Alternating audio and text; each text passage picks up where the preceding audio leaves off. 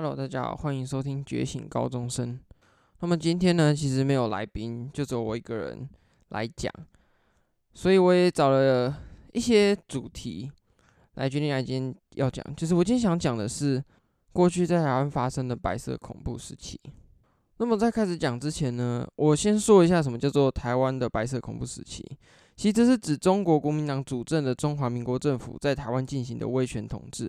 基本上是从一九四九年的五月二十日到一九九一年的五月二十二日为止，也就是也就是从台湾开始戒严到惩治叛乱条例废止为止的这段期间。好，那么为什么我今天会来说这个东西呢？其实是因为，呃，我的阿昼其实就是因为白色恐怖的关系而冤冤狱，然后被判死刑的，也是那时候被枪决，所以。我就想从他过去的一些资料来讲一下白色恐怖到底是怎么样。应该说，从我的角度来看，白色恐怖到底是什么样的一个情况。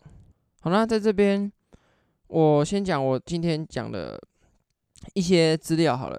第一个很重要就是说，我的祖父其实呃，因为他是就是白色恐怖的那个受难者的直系亲，就是。直接算是最接近的啦。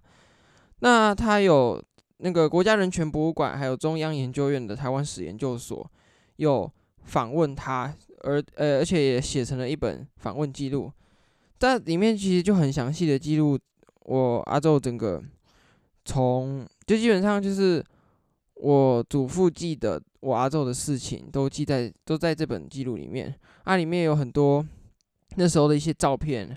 还有一些书信、文件等等的。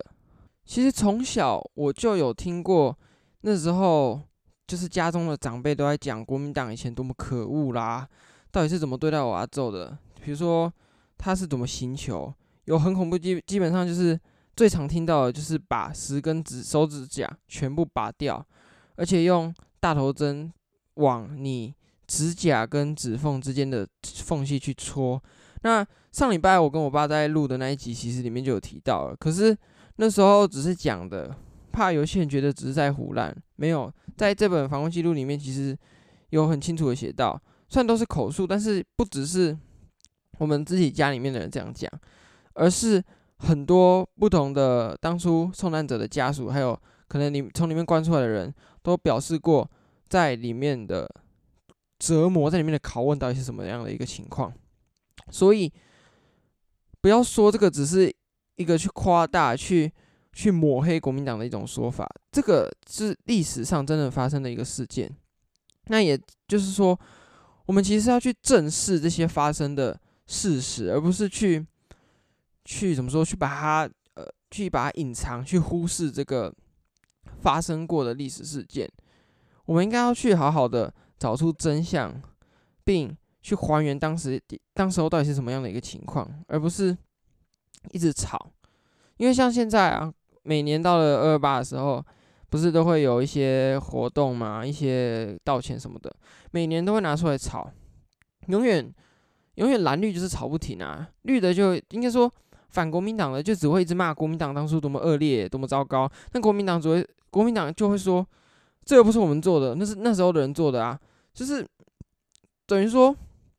把那时候的发生的事情，已经不是去真的重视到时候当初发生什么事情，而是二二八白色恐怖这几个名词变成了政客之间互相攻击、互相操作的一个工具而已。它已经不再是一个一个代表台湾的一个历史的一个真相，它变得只是像我刚刚讲，就只是这只是只是变成一个话术而已。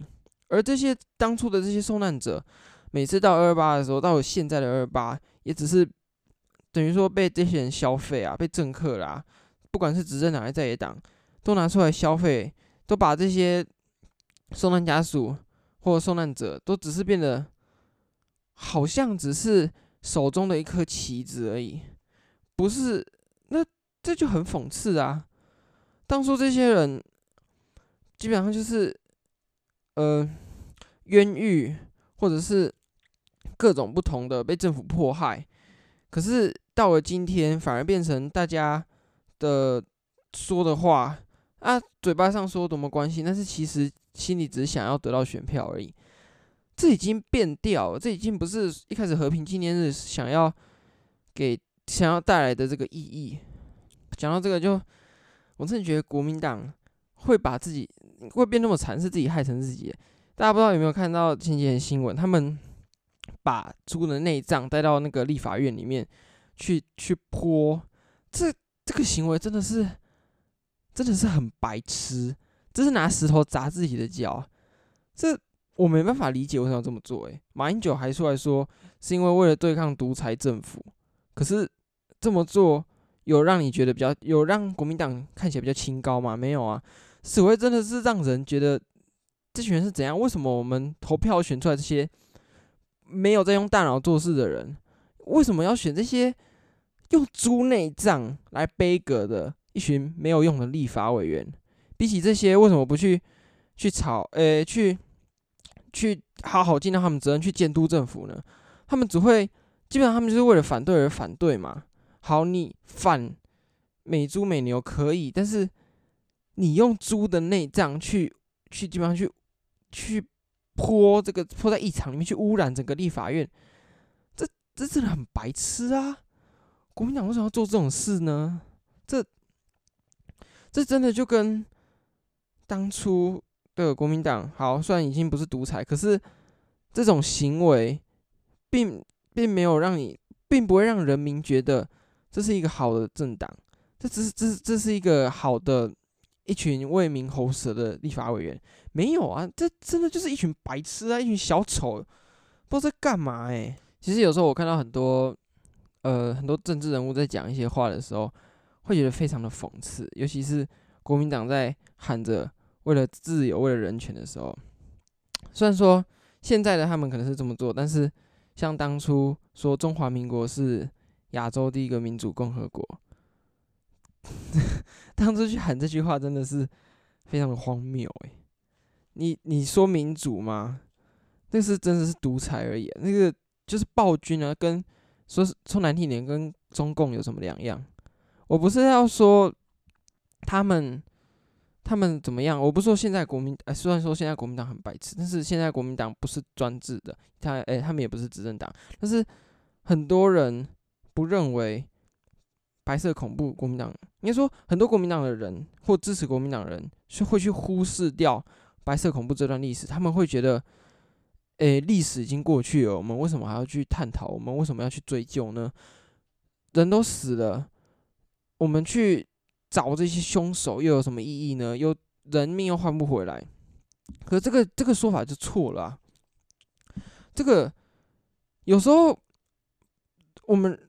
不是，我们不是真的要一个，我们不是真的要惩罚凶手，我们只是要找出真相而已。我们不是要，因为你就算找到凶手又怎样？要么他已经很老很老了，要么他已经死了，你去惩罚他已经没有什么意义了。可是我们是要找出，我们去还原这个历史的真相到底是什么？而且在这么长一段时间里面，有这么多人，这么多无辜的生命死掉了，有牺牲掉了这么多的人命，这么多的精英，这么多的人才。这对当初的台湾社会是一个非常大的损失。好，那我讲到这个，我就直接从我阿祖的这个背景来讲好了。我阿祖叫做李义成，当初他是一九一四年出生，到到一九五三年就被枪决了。他是台南人，他那时候是台南县的新丰区署区长。据官方资料记载。李义成与李妈都为友人，友人。那这个李妈都是谁？这个李妈都是一个中国共产党那时候在台湾的一个人。他其实不是中国人，他是一个台湾出生的一个人。好，那为什么跟这个人有关系呢？因为这个人，这个李妈都当初要逃亡到香港的时候，因为他被国民政府，被那时候的省政府，就是警那时候叫什么保安总队吧。被那时候被通缉要抓他嘛，所以那时候那个就我阿祖，就是原本要帮他走私到，就是逃亡到国外去。哦，那时候呃，对我刚保安司令部保安处这样。好，他那时候原本要协助李妈都逃出台湾，所以被被抓。但是其实这只是一个这只是一个算导火线吧，因为那时候很多很无辜的台湾人被抓去刑求的时候，他会叫你讲出一个名字，但是你一直被打，就是基本上就是屈打成招。可是你就会想到有名字，你就会讲出来，但讲出来的这个名字，并不一定真的是所谓的匪谍，或者是呃共产党的人，他可能就只是脑中想到一个名字，因为他们那些国民党人只是要一个名字，只是要个交代而已，所以很很多人就说都是我阿祖去呃资助他们，或者是跟共产党有关系，也因为这样子，所以被抓进去嘛。但是我阿祖他是一个。看，一张因为我不我不认识他那么久以前，按照我看到的资料，他是一个非常有他的原则、非常有他的道德操守的人，所以他并没有拖任何人一起下来，他是很坚持自己，就算就算自己被这种遇到这么困难的事，他也不愿意拖别人一起下水。那其实他的资料在在那个。在处长会那边的资料有他，呃，我来给大家看，呃，我来念给大家看好了。第一次他被抓被起诉的时候是三十九岁，那时候被起诉是因为李成明知李妈都系属匪要，时与往返并赞助经济合构，挟胜号渔船为李匪交通工具，借走私名义以遂藏匿叛徒及自己逃亡。阴谋叛乱之所谓，以达意图之非法之方法颠覆政府而着手实行之阶段，意图破坏国体、窃据国土或以非法之方式变更国宪、颠覆政府而着手实行者，那那时候适用的法律叫做，呃、犯的法条叫做《惩治叛乱条例》。惩治叛乱条例这个是一个非常非常糟糕的一条法律。幸好现在已经没有了啦，但是那时候基本上这条法律，那时候以前在以前建呃白色恐怖的时候，你只要意图犯罪，你就是有罪的，尤其是在所谓的呃意图破坏国体，那你要怎么破坏国体？其实全部都是靠政府自己去解释而已。那时候根本没有所谓的司法独立。我那时候去国家人权博物馆的时候，那边有很多资料。他就有说，那边有法庭嘛，常常检察官跟法官都是互相换的，就是这一场判决是 A 当法官，B 当检察官，但是下一场就换过来了，因为那时候基本上没有人权，那时候是没有人权的。我讲我阿祖只是整个白色恐怖里面的一个小小的一个事件而已，但是整个期间里面有多少人？是受到这样的遭遇，甚至更惨。这这真的是很严重的一件事情。只是到了现在，很多人都不在乎了。应该说，以前不能讲嘛，所以也没什么人知道。但是后来整个社会开放之后，而且课纲里面加入一些过去白色恐怖的一些东西之后，渐渐年代也远了，所以。越来越少人在在乎这件事。在如果如果我跟我一些同学在讲这个东西，他们很很多人应该说大部分人都是无感的，他们都觉得应该说对他们来说这只是一个历史上的一个事件而已，它是不带任何情绪、不带任何感觉的。但是对我来说，这个应该说对以前的我来说也是这样，就是。这只是一个发生的事情，我并没有任何特别的感觉。可是对于现在的我来说，这是一个非常严重的一件事。这个是很怎么说，让我很难、很痛心、很难过的一件事。因为人权，听说一个人的生命可以这么这么容易就被就被夺走了，这是一个多糟糕、多恐怖的一个社会啊！因为尤其是我前一阵子。听的那个差不多一九八四这个小说，我用有声书听的。那时候在听的时候，真的你就可以感受到这种专制政府的恐怖，这种独裁者底下到底是多么的水深火热的生活。像在台湾过去就是两蒋的时代嘛，到现在还有很多人认为蒋介石对台湾的发展哦，民族的救星、啊，就是还是说什么哦，虽然他他怎样怎样，但是他还是为台湾贡献了很多啊。这种人完全忽视了当初白色恐怖到底发生了什么事，他们他们就是受到过去这种。所谓国民党的教育的遗毒，他们认为，哇，这个两蒋他们哦建设台湾好伟大哦，十大建设哦，基础建设什么让台湾经济起飞啦，这种让台湾这个脱贫，但是他们忽视了他们剥夺人权的这个事实，这个事实。那像，所以后来才有所谓的转型正义嘛？那转型正义到底是什么？转型社会转转型正义，其实就是在一个社会民主转型之后，对过去威权独裁统治的政治压迫，以及因为压迫而导致的社会的这些善呃的社会分裂所做的善后工作。那这些工作呢，有包括对遭受政治迫害的人给予正义，被没收的财产必须归还，遭受肉体自由或生命损失的人或其家属必须加以赔偿。第二个，对从事政治迫害的人，必须在法律上或道德上予以追究。第三个，对过去政治迫害的真相和历史，必须完整的加以呈现。这些其实都是原则性的目标，但是这个听起来很理想，没有错。而也是促转会也是真的有在做这件事，所以我才会有这本访问记录。其实，在看的时候，因为以前都真的只是听到一些片段的故事。可是真的去完整了解一个人在白色恐怖是怎么被对待的时候，你可以去感受到当初社会的那种氛围、那种恐怖。你讲什么话，可能就会有人把你恶意解读，你就被抓去关，甚至被枪决，或者是你更惨的被枪决还算痛快，更惨的你在凌迟的过程中你就已经死掉了。这个这整件事就是一个非常。非常非常非常需要大家去正视、去面对的一个事件。那因为说要去正视这些东西嘛，所以这边里面，呃，这本书里面就是这个访问记录里面有个一九五零年李义成先生于革命实践研究所的考核成绩自述全文及原件。那么革命研，呃，革命实践研究院到底是什么呢？它其实就是一个中国国民党中央委员会设在台北市的常设组织。那它是做什么用的？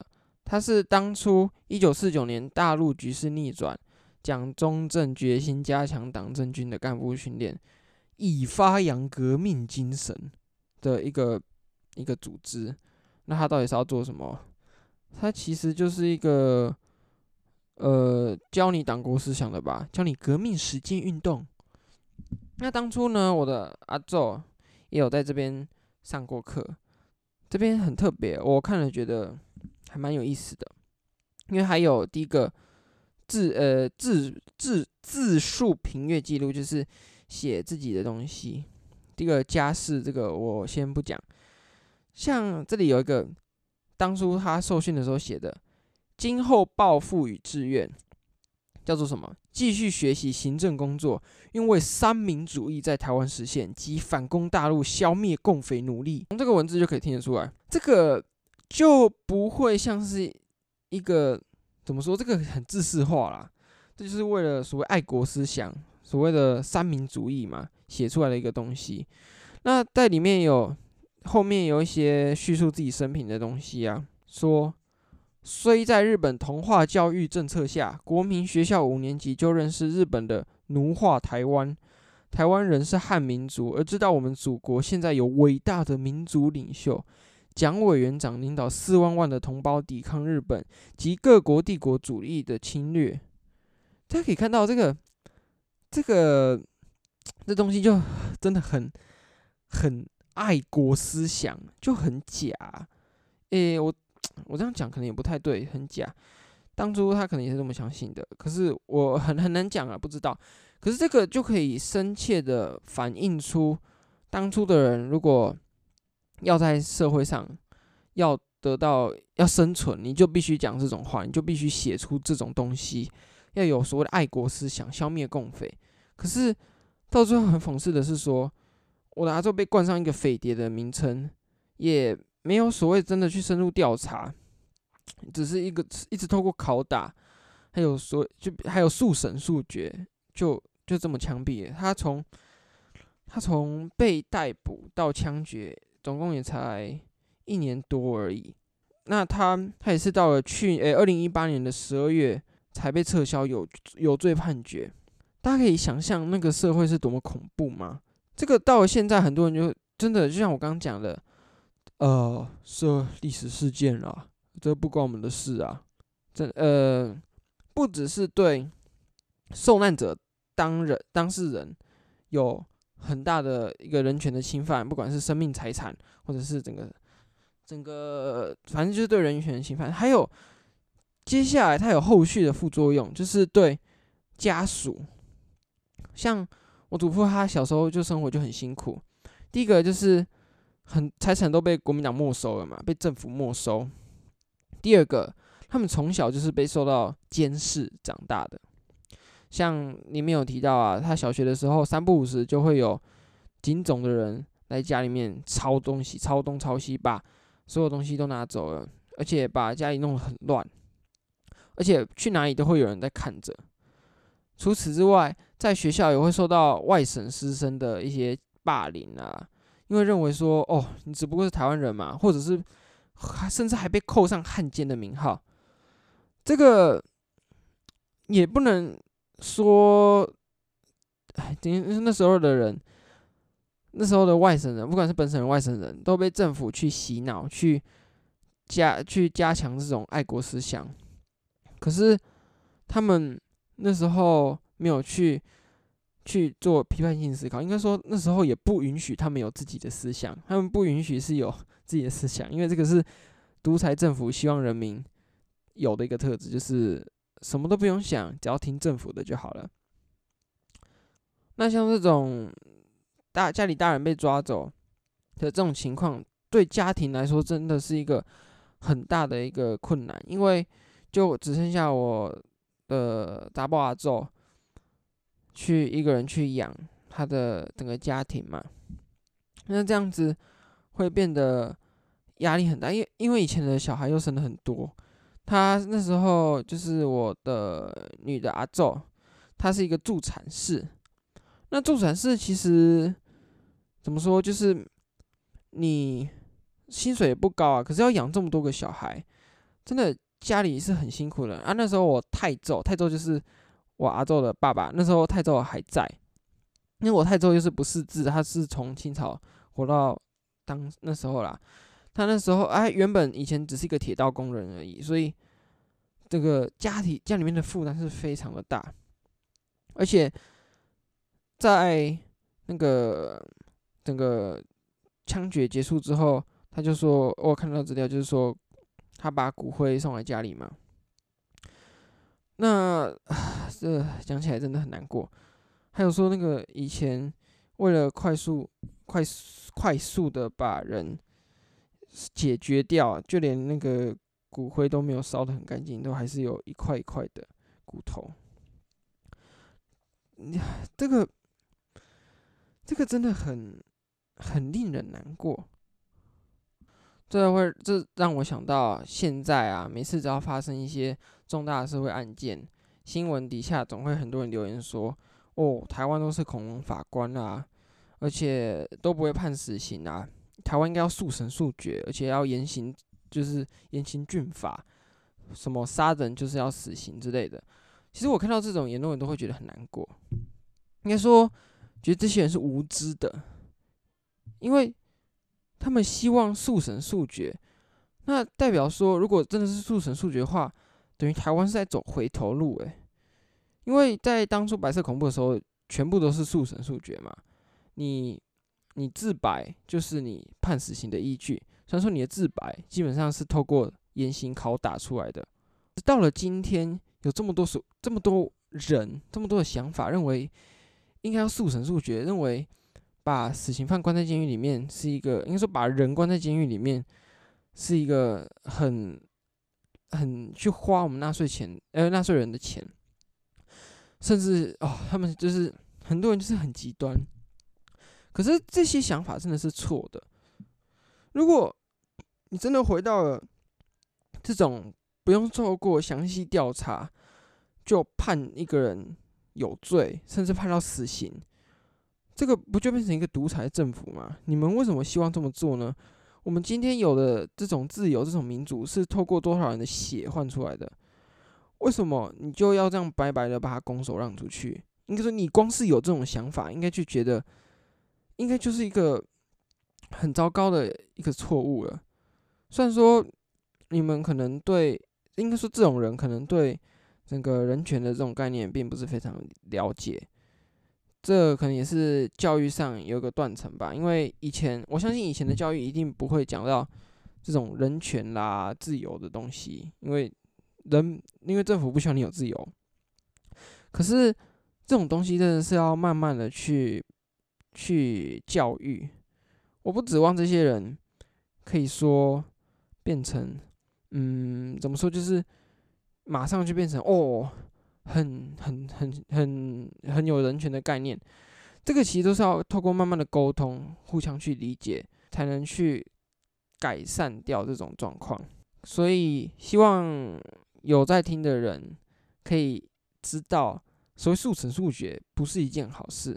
你宁愿错放一百个人，也不要有一个是冤枉的，这个才是一个比起过去这种不愿意错放一百个，应该说宁愿错杀一百个，也不愿放过一个，应该要是要反过来，因为以前那种状况真的对人民的伤害太大，对整个社会的伤害太大了。以前有多少的读书人，多少精英，就是因为白色恐怖和二二八的被杀死了。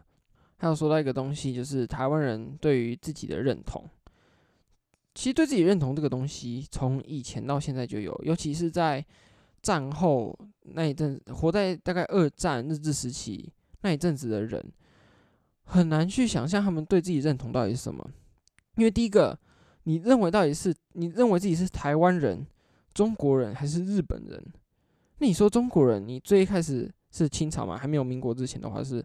你我是清朝人，还是日本人？到后来中华民国，应该说，我到底是什么人？会对自己认同会有会很错乱，因为像呃，在我看到这个访问记录里面，瓦州那时候跟国民党是说，他以前在日治时期是很讨厌日本人的，怎样？就是类似这种言论。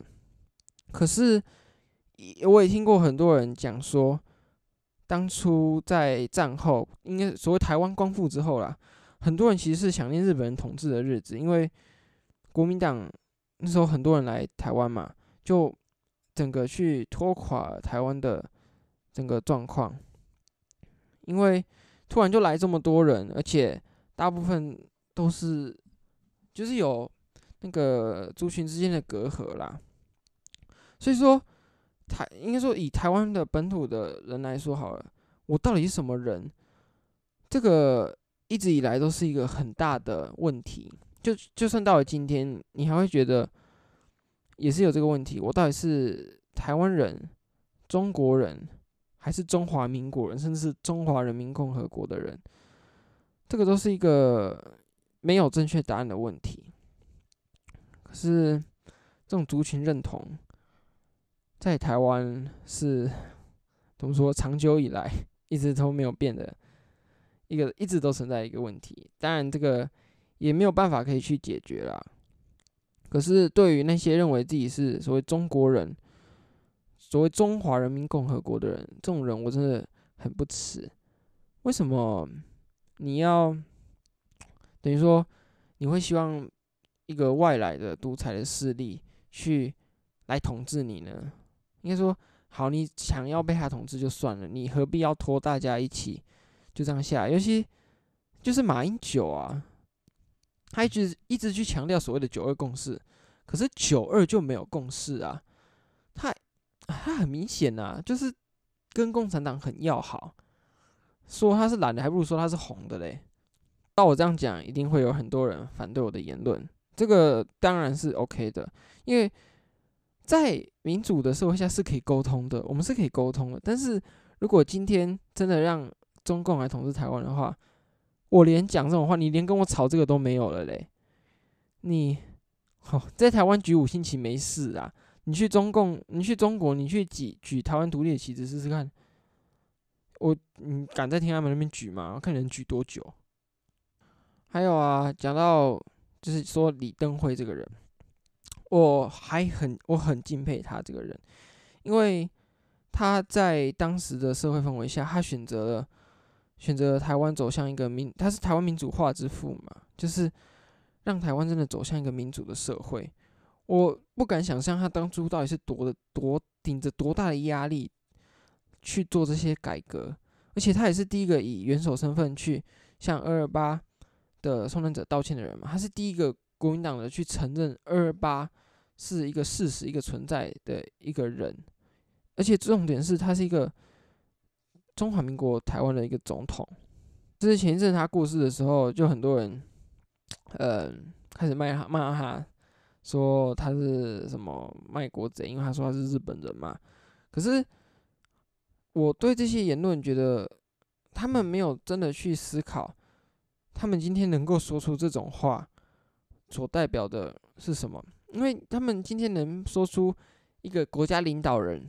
是卖国贼，能说出国家领导人是呃皇女皇，或者是不管，你能讲出这些东西，其实都是因为我们有民主，我们有自由，我们有言论自由，你今天才可以这么做。如果你还去怀念以前那种国民党专制的时代的时候，说哦那时候社会多好，我们呃尊师重道啦，对。官员啊，对威呃对权威是很服从的，因为真的我遇过有人是很很崇尚这种社会的。可是你有没有想过，你今天能这么批评，就是因为我们有民主，我们就是要推翻这种社会，我们才能有今天的这种自由。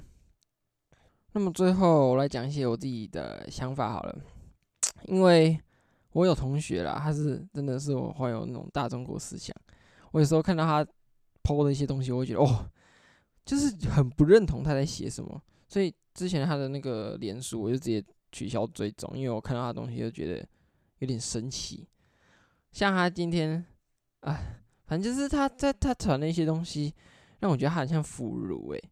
他说什么呃什么现在教育没有孔孟什么的，呃。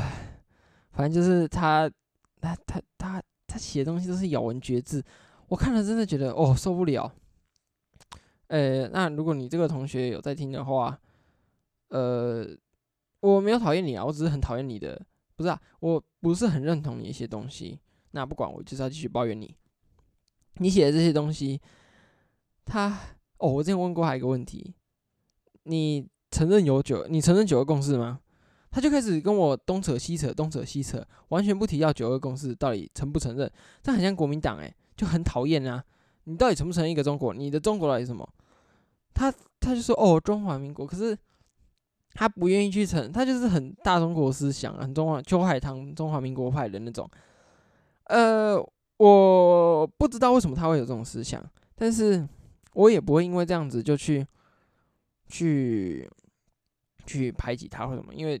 哎、不是啊，就是说我不喜欢他的这些言论，可是我并没有因为这样子就跟这个人完全不沟通，因为最重要的，我们是要沟通才能去理解彼此的想法。虽然说我到现在还是没办法理解为什么他要这么想，他很不就像比如说，嗯，他说我们不叫我们国家不叫台湾嘛，哎、虽然说这个说法很多人都这么说，可是他只认为有中华民国这样子啦。他他真的没有错，他这样没有错。可是他真的很多大中国思想，会让我觉得很受不了，会让我觉得哦，你这样为什么？反正就是 很难去接受他的大中国思想，让我觉得很不舒服。尤其是啊，除了这之外，很喜欢讲一些引经据典呐、啊，听起来好像很厉害，可是还蛮烦的，就是不知道他到底在讲什么。那还有啊，像我上次讲到有人说。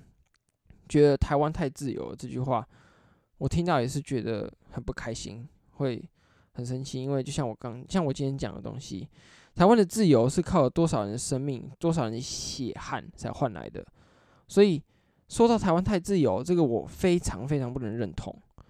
如果你希望你自己不要这么自由，应该说你能讲出台湾太自由，就是因为真的你有这些自由，你才能做出这种事嘛。所以我真的要，我一直要强调，就是说我们要珍惜我们所拥有的，这就是我们跟对岸不一样的地方。我们有的这些自由的民主的价值，我们不能因为因为可能社会上，因为我们有多元的声音，你听不进去，而去反对。民主自由的这个价值，就像中共很喜欢骂美国嘛，说哦，你看美选，美国现在这么乱，都是因为他们用民主制度，所以才造成这样的。光是这种言论，很多人就会说哦，如果你还去附和的话，这真的我只会让台湾的更不团结，你反而会让共产，反而会让中共趁机而入。你去，这等于是你去中去去认同这种推翻自由的想法嘛？可是你一旦这么做，你等于说，我之前听过有一句话啦，就是爷爷好不容易争取爷爷革命而获得的自由，如果爸爸乱投票的话，儿子就必须要去革命了。就是说，第一代。的人争取来的东西，如果第二代不好好利用、不好好珍惜的话，变成第三代又要再去牺牲，可能要牺牲自己生命去争取这种民主自由的东西。所以，真的、真的、真的，我要跟大家讲，好好珍惜你有的自由，因为你可以到处乱骂、到处乱讲、到处乱想，这个很珍贵的。这这不是每个人。是世界上有很多人是做不到这件事的，这个是一个特权，真的要好好珍惜，在台湾可以有这种特权。好，这就是呃我今天最后想讲的东西，希望比较有深度的，不会像我上礼拜很情绪化的在吵。OK，好，那就这样，拜拜。